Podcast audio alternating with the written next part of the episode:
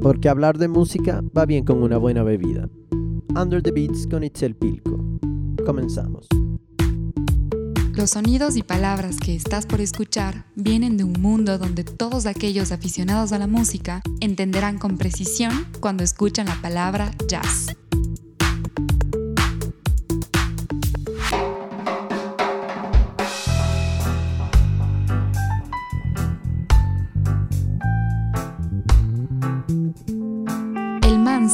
Es sin duda el alojamiento más culturalmente alternativo de Guayaquil. Así es como Luis Sigüenza, a través del sonido de su saxofón, ensambla todo aquello que mira, siente y aprende, y lo demuestra a través del dulce sonido que su instrumento base provoca, llevándonos a todos hacia un camino leve de una hermosa y acogedora sinfonía. Hola Itzel, muchas gracias por invitarme. Saludos para ti y para toda la gente que mira Under the Beats.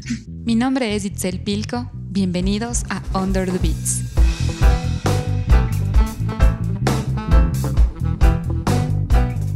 Llámalo piano o saxofón si quieres. Vas y vuelves entre sus teclas y su sonido. De esa libertad te hablo cuando escuchas jazz. En su infancia, Luis Sigüenza había tocado instrumentos de percusión y trompeta, pero su inclinación por este arte aumentó gracias a la educación y aprendizaje que tuvo desde muy joven. Comencé a tocar saxofón desde los 12 años, más por el lado intuitivo, más por el lado no tan teórico en ese tiempo, desarrollando bastante el oído. Y antes de meterme de fondo en el jazz, ya estaba tocando con bandas de reggae, con bandas de ska. En Guayaquil toqué con una banda que se llama Agente 86, eh, que es una de las primeras bandas de, de ska punk que hubo. Y luego me invitaron a tocar en Armada de Juguete. Entonces ya estuve tocando música original desde el 2007, por así decirlo. Eh, y luego, cuando decidí que iba a estudiar música profesionalmente, me mudo a Quito en el 2009. Me dieron una beca para entrar a San Francisco de Quito, entonces me mudé. Y ahí comenzó realmente, porque antes de entrar a la universidad no, no tenía mucho conocimiento de esta música. Y entonces como sabía que allá me, me, me iban a enseñar sobre esta música, me puse a investigar y recuerdo que me bajé, en ese tiempo existía Taringa, no sé si aún existe eh, me bajé los 50 discos más eh, importantes o influyentes en el jazz.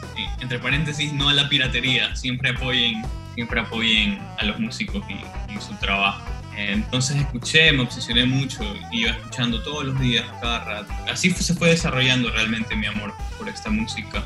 ya cuando estaba en la universidad, simplemente nos reuníamos con amigos a tocar, a tocar, a practicar, y era, y era así todos los días más de 12 horas tocando o estudiando o practicando.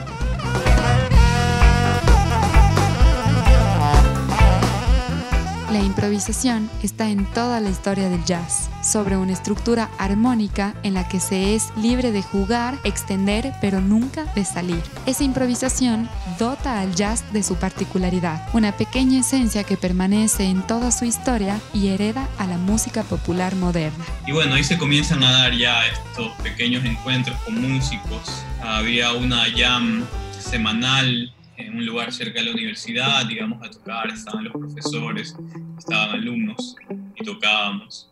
Eh, luego se abrió otro espacio donde tocábamos, eh, ya con, amigos como Daniel Toledo, como Raúl Molina, Miguel Gallardo. Este espacio era La Liebre en la González Suárez, que ahora es el Ananqué de la González Suárez. Y esa llama ocurría todos los martes.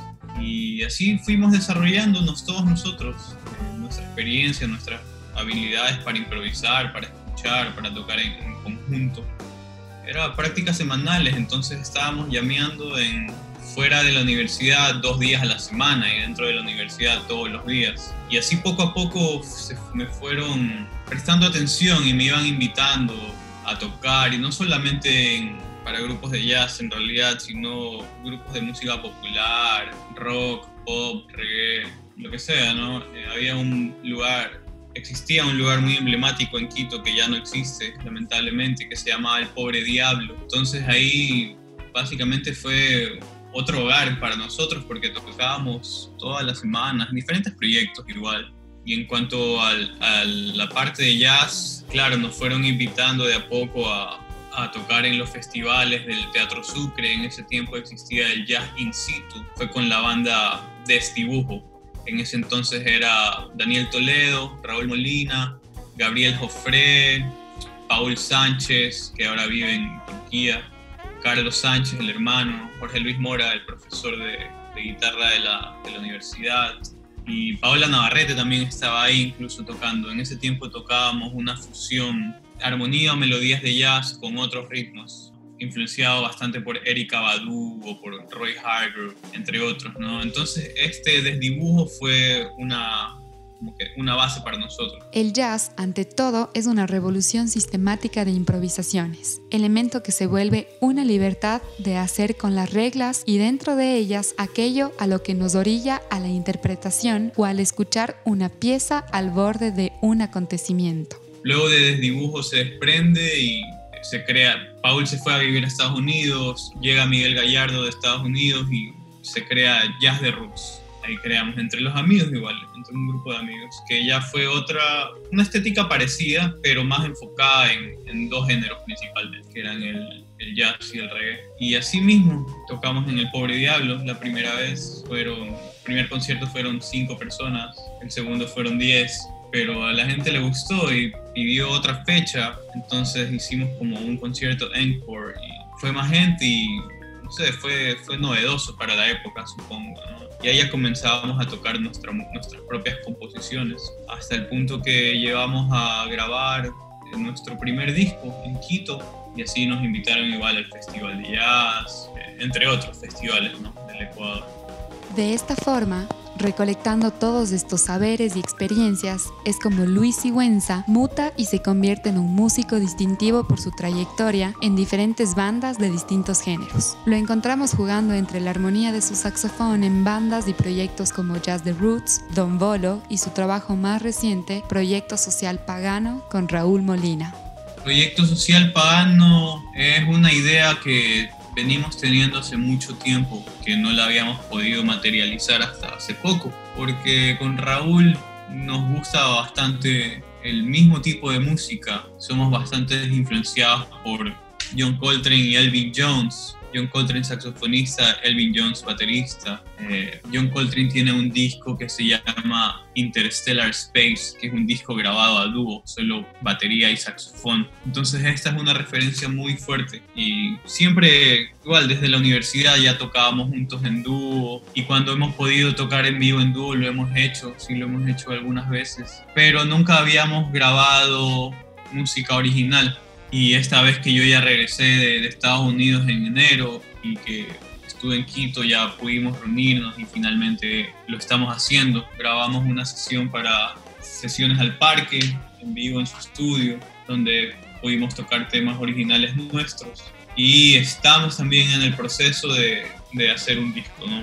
El proyecto originalmente se iba a llamar Proyecto Social Cristiano, ¿no? En forma de, de protesta, ¿no? Contra cómo se manejan las cosas en nuestra ciudad, porque los dos somos de Guayaquil, pero decidimos finalmente cambiar de el nombre a Proyecto Social Pagano. Como músicos tenemos algunos recursos, sobre todo sonoros, para poder transmitir emociones o ideas o sentimientos. Eh, uno de estos recursos sería el rango dinámico. Entonces podemos hacer de un sonido que suene bajito a este nivel, como llevarlo, alargarlo, alargarlo y hacer que suene estridente y muy grande y, que te produzca algo, ¿no? Un escalofrío o, o una disonancia ¿no? Entonces así podemos jugar nosotros con los sentidos de las personas, ¿no? Tenemos, podemos tocar una nota larga que, que sea como el viento o podemos tocar una ráfaga de notas que sea como una cascada, por así decirlo, ¿no? Y también tal, tratar de proyectar eh, imágenes visuales a través de la música, como te decía, una nota larga que sea como el viento o una ráfaga de notas que sea como una cascada. Entonces, más o menos esa es nuestra forma de experimentar. Y en cuanto al minimalismo, me refería más que nada sobre todo al formato que es en dúo, porque somos dos y que no es un formato tan,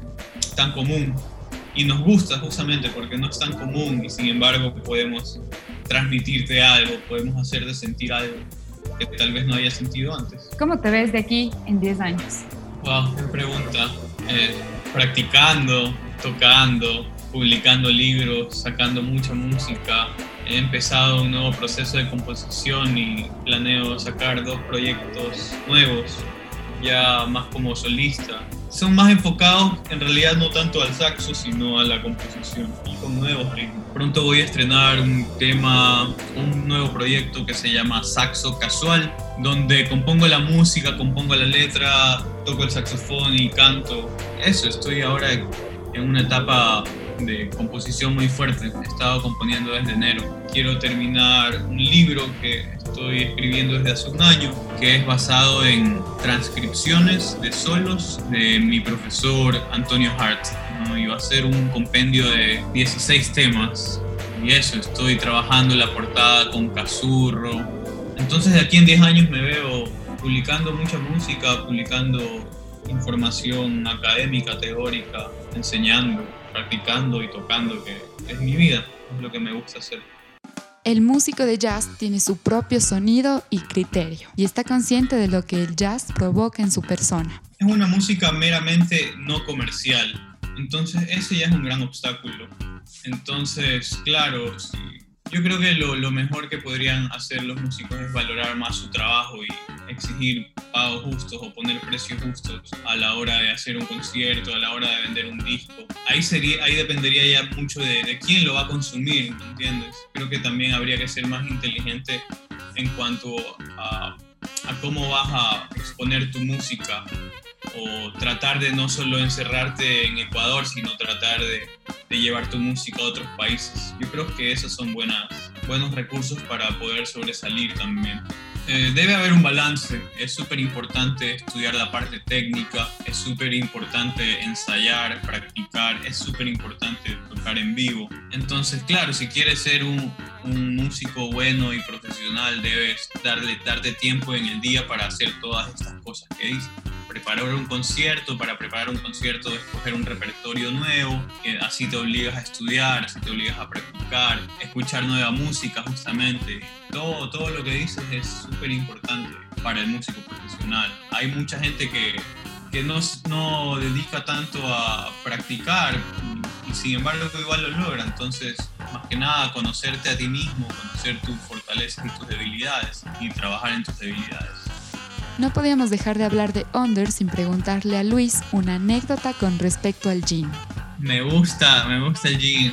Ahora ya no estoy bebiendo, pero, pero, pero sí, totalmente. Cuéntame, ¿cuál sería una mezcla primordial para acompañar un buen gin mientras escuchas música? Buena compañía, buena música, buena compañía y un buen gin. Sabes que tengo recuerdos de cuando viví en Nueva York. Mi segundo hogar fue compartido con Ernesto Carolis, que es baterista quiteño, que ahora vive en Quito.